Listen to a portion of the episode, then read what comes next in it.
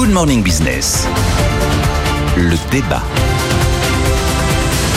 Et parce que dans Good Morning Business, on n'est pas dans le blabla, mais Ah. dans les chiffres euh, et la vraie vie, c'est-à-dire l'économie, euh, c'est votre expertise, Nicolas et Jean-Marc, sur les composantes économiques de cette loi, notamment la régularisation des travailleurs sans papier. Alors, euh, ça Bon, il y a un progrès quand même. Ils pourront demander leur, leur régularisation, mais le préfet pourra dire non. Euh, en fait, plus ça va, plus je me dis que c'est pas du tout une loi économique. Mais vraiment, il y a, il y a- en fait, il y a pas d'économie. On- On n'a pas pensé cette loi avec le prisme économique. Est-ce que cette loi est bonne pour l'économie? C'est clair que euh, cliniquement, si on regarde le résultat de cette euh, commission mixte paritaire, la réponse est non. On avait un article 3 qui était un article massif de régularisation quasi automatique, voire automatique. Et là, on est sur quelque chose avec euh, 25 portes d'entrée pour réussir à aboutir à un résultat. Alors la majorité dit ouais, super génial, vous allez voir, on en aura 10 000 par an en plus. Je ne sais pas. En tout cas, voilà, le préfet, comme vous l'avez dit, c'est lui qui décide. Il a un pouvoir discrétionnaire pour accorder des titres de séjour qui durent une année. L'employeur, à la base, doit faire la demande par écrit. Le, le- le travailleur doit justifier qu'il travaille bien dans un Je métier. crois que en- l'employeur avait plus ou moins à dire. alors, c'est la petite victoire de la majorité qui a ouvert la porte à la possibilité quand même pour le travailleur de pouvoir lui aussi initier un dossier, mais sans l'aval de son employeur.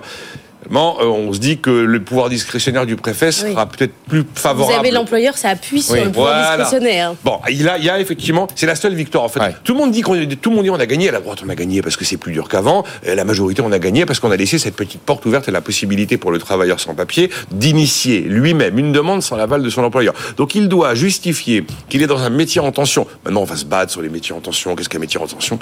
Euh, Qu'il y a travaillé au moins 12 mois lors des 24 derniers mois, donc les deux dernières années, il doit avoir au moins travaillé 12 mois dans un métier en tension et le justifier. Donc 12 mois de manière illégale, du coup. Voilà, et il doit résider sur le territoire depuis trois ans. Alors moi, d'ailleurs, ce qui me frappe, c'est que, euh, De manière illégale. voilà, tu, tu vis trois ans en France de manière clandestine, employé au moins pendant 12 mois par un patron qui te paye de manière illégale, là, il a ça pas, va. parce qu'il n'a pas le droit de te payer normalement, de, te verser un salaire qui n'ouvre pas de Alors droits souvent, les sociaux. restaurateurs nous disent qu'en Oui, fait, mais- il y a des vrais faux papiers. C'est-à-dire qu'en fait, ils Oui, utilisent des papiers bon. d'autres. Mais bon. Alors moi je continue à être persuadé qu'effectivement, euh, et d'ailleurs c'est ce que dit Patrick Martin, euh, euh, c'est ce qu'il a Patron du déclaré, euh, patron du MEDEF, il a dit l'économie française va avoir besoin, quoi qu'il arrive, Pourquoi il n'a de... pas parlé avant? Pourquoi est-ce qu'il parle le- après la Il n'a pas parlé avant. Alors lui, il dit, il dit qu'on l'a pas consulté, Ah. et que le- ces débats se sont faits entre formations politiques sans consultation. On l'a invité ici, hein. Hmm. Bon, euh, c'est sûr que les positions du Medef auraient peut-être mérité d'être plus claires et exprimées plus tôt. Le gars, il dit quelque chose d'évident, c'est que le nombre d'a- d'actifs en âge de travailler, oui, c'est vrai, va probablement décliner, qu'on ait mis en place un système social qui fait que Donc est-ce que c'est bon ou mauvais pour l'économie dit non, j'ai mauvais. répondu non, j'ai répondu non, Ah, l'article être bien 3 a disparu, c'est l'article 4 bis version Sénat qui l'a emporté. Si on veut voir uniquement le prisme éco, je considère que c'est pas bon pour l'économie, non. Alors Jean-Marc, quel est votre point de vue Bon ou mauvais pour l'économie? Alors écoutez, effectivement, c'est difficile de répondre euh, à cette question de façon oui ou non, mais euh, Ah, moi, Ça, a marché non. Nicolas dit non. oui, oui, moi je. Et pourtant il déteste ces questions oui-non. Oui, oui, oui. Moi, je serais plutôt dans la tendance à dire non, mais pas pour les raisons qu'il avance. Je pense que d'abord, euh, pour l'économie, c'est ce que disait Adam Smith. La première chose qu'il faut faire, c'est qu'il y ait des lois applicables et appliquées. Je pense qu'on est dans un domaine où les lois sont ni applicables ni appliquées. Donc, euh, C'est presque le ministre de l'Intérieur qui le dit lui-même. Oui, il dit lui-même. Donc on est, on arrive quand même Oui, à cette plus. situation où on parle de régulariser des gens. En fait, les gens qui les emploient, même si mais on n'était pas au courant quand même, il y a recel d'une irrégularité. Donc on aurait dû s'abattre sur eux, leur dire écoutez, ils sont en situation irrégulière, donc normalement ce que vous faites est irrégulier, et donc vous devez être puni par la loi. Or, personne n'envisage de les punir, les employeurs qui employaient des gens qui sont là de façon irrégulière. Donc je pense Alors, dans que- la loi, quand même, le, le- alors c'est pas pour les employeurs, mais le fait d'être clandestin redevient un délit. Hein, Oui, absolument. Oui, mais le, le- le problème, c'est le recel, c'est la- l'attitude des employeurs. Et donc, euh, donc, je pense que, à titre personnel, il faudrait pas de loi. Je pense, moi, je suis pour la liberté de circulation des hommes, des marchandises et des biens. C'est votre côté, des- votre, oui. côté- c'est votre côté France Insoumise, ça. c'est mon côté libéral. Je pense que les gens sont libres et qu'ils veulent se déplacer. Alors Déchirez après, votre carte d'identité. après, il y a une chose, effectivement, l'argument de Patrick Martin, la formule Patrick Martin, c'est, ça qui nous frustre dans le débat actuel. On ne s'est pas interrogé finalement sur ce qui est l'essentiel. Aura-t-on besoin de main-d'œuvre immigrée? La réponse est Pas forcément. Il Ah suffit bon d'avoir du travail.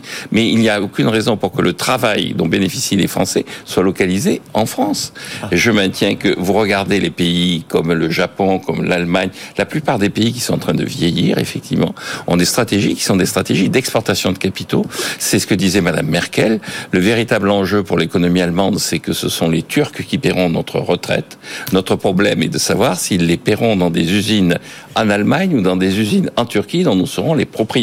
Ah. Et elle répond, il faut faire en sorte que nous les payons dans des usines en Turquie dont nous serons les propriétaires. propriétaire- Et c'est- le- ce débat n'a pas été évoqué et la Non. position de Patrick Martin est une position qui est une position effectivement euh, dans l'air du temps, mais qui ne répond pas à ce débat. Et donc je pense que ce qui manque à cette loi, c'est un programme d'un public au développement beaucoup plus renforcé, davantage de davantage de mesures favorisant l'épargne et l'exportation de capitaux, et puis surtout, euh, au travers des étudiants étrangers, le respect de cette idée que la France est un lieu qui doit former des étudiants étrangers, mais pas pour les conserver, pour en Alors, faire demander des cautions, là. hein. Oui, là c'est complètement absurde.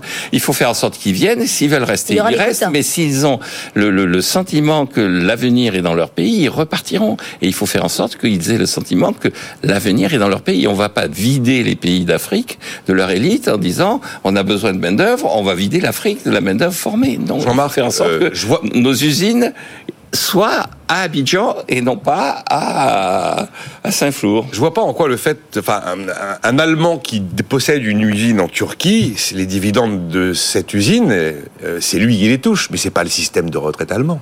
C'est Ah, le propriétaire de l'usine qui touche de l'argent. Oui, sauf que le propriétaire de l'usine, c'est justement le système de retraite allemand. Le propriétaire de l'usine, Ah, c'est ce sont des fonds Ah de oui. pension. Ah oui. Mais c'est pas uniquement Ça des fait fonds de beaucoup de pension. si, Jean-Marc. C'est les Non, non, c'est-à-dire- Ça fait pas forcément. Vous regardez, il faut, il faut encore une fois, vous allez dire que je suis obsessionnel. Il faut être capable de lire une balance des paiements courants. Je sais que c'est un peu compliqué, mais- mais... si vous regardez la balance des paiements courants d'Allemagne, les revenus des Allemands sont liés non pas uniquement à leur fonds de pension, sont liés au fait qu'ils sont propriétaires de ces usines. Et il n'y a pas besoin forcément de fonds de pension. Il faut avoir de l'épargne placée.